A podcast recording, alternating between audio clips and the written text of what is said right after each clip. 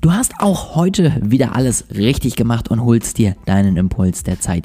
Ich freue mich sehr darüber und wünsche dir jetzt ganz, ganz viel Spaß mit dieser Folge.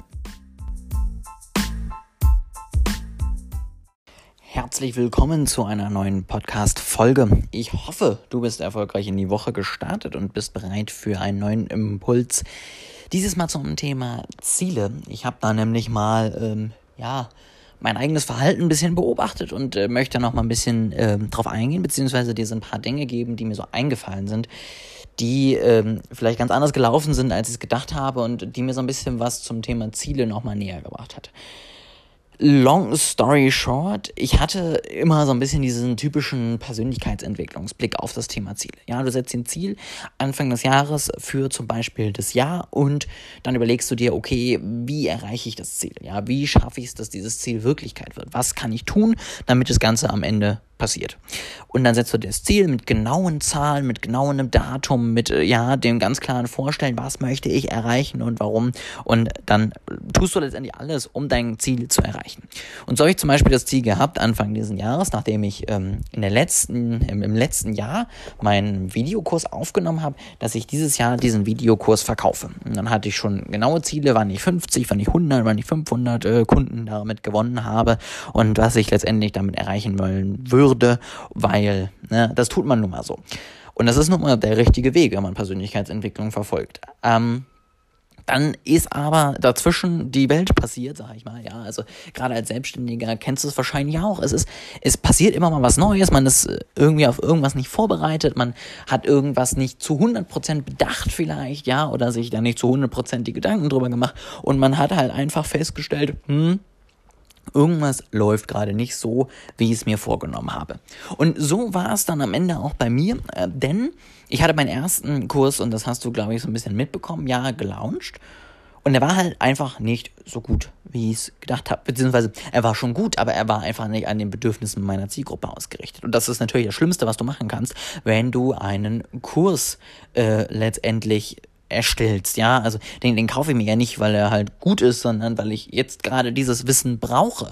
Und das ist leider komplett schiefgelaufen. Deswegen habe ich dann irgendwann erkannt, okay, ich muss da nochmal einen neuen Weg finden, weil ich möchte einen Kurs am Ende erstellen. Ich möchte am Ende auch einen Kurs verkaufen, weil ich die Art und Weise letztendlich des Geldmachens ja da eigentlich ganz angenehm finde aber halt nicht so, wie ich es getan habe. Also habe ich einen neuen Kurs gestaltet, ähm, neue Videos aufgenommen. Der Kurs, das bekommst du jetzt in den letzten Wochen mit, äh, nimmt immer mehr letztendlich ja Form und Farbe an.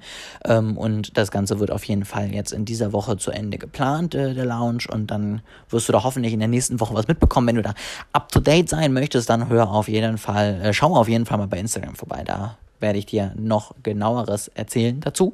Ja, und der Ganze nimmt jetzt eben Form an und ich bin super zufrieden, wie das Ganze jetzt aussieht und äh, bin auf jeden Fall super happy, dass es jetzt losgehen kann. Aber ich habe natürlich meine ganzen Ziele nicht erreicht, ja, weil wenn der letzte Kurs nun mal einfach ja, nicht so gut war, wie er sein sollte.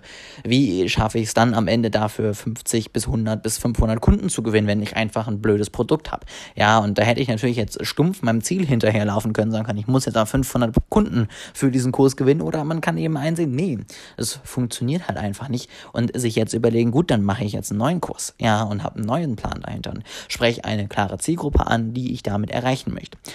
Und das führt mich so ein bisschen zu diesem Thema, ja, am Ende, wie setzt du deine Ziele? Denn wenn du jetzt eben sagst, du hast diese ganz klaren Ziele mit diesen ganz klaren Nummern und den ganz klaren Plänen dahinter, dann wärst du jetzt halt weitergelaufen. Dann hättest du jetzt etwas versucht zu holen, was eigentlich gar nicht wünschenswert ist. Dann hättest du ein Ziel verfolgt, was komplett unrealistisch ist.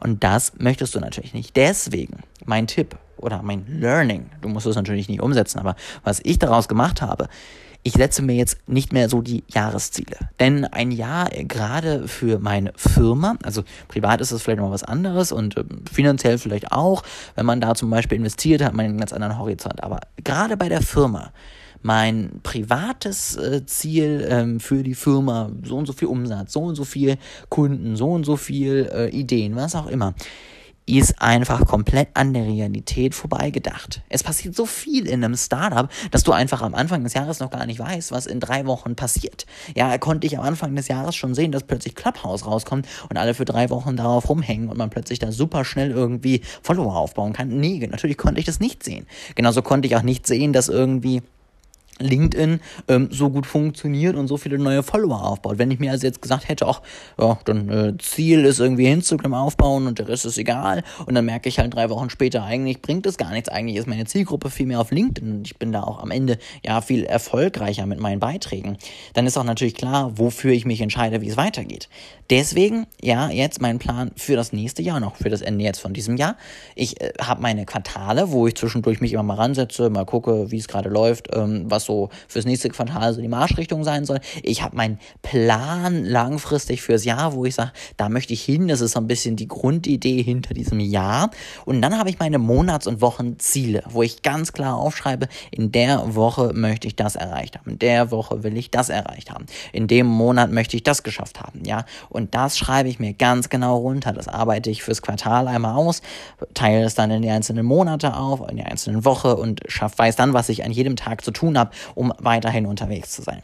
Das also mein Learning aus diesem Jahr, aus äh, ja, einigen nicht erfolgreich äh, geschafften Zielen im ersten halben Jahr, aber eben einem komplett neuen Plan, der jetzt hoffentlich viel besser aufgeht, als der erste jemals hätte aufgehen können. Und da wirst du auf jeden Fall sicherlich in den nächsten Monaten wieder was zu hören. Ja, Ende des Jahres werde ich dich dann da auch so ein bisschen auf meine Reflexion mitnehmen und auch nochmal so ein bisschen dann über das Thema Ziele sicherlich wieder sprechen. Und bis dahin, äh, nimm das einfach mal als Gedanken mit. Ja, musst du wirklich Jahresziele setzen oder solltest du nicht eher dein Warum haben, deinen klaren Leitstern und flexibel sein, damit du dann am Ende auch auf Neues eingehen kannst, um ja letztendlich dabei zu bleiben. Ja, und nicht irgendetwas hinterher zu laufen, was gar nicht dein Ziel sein sollte. Ich bin gespannt auf deine Meinung. Schreib mir gerne auf Instagram, auf LinkedIn und Co. Ähm, ich freue mich da immer über eine Nachricht von dir und bin mal sehr gespannt, was du dazu sagst.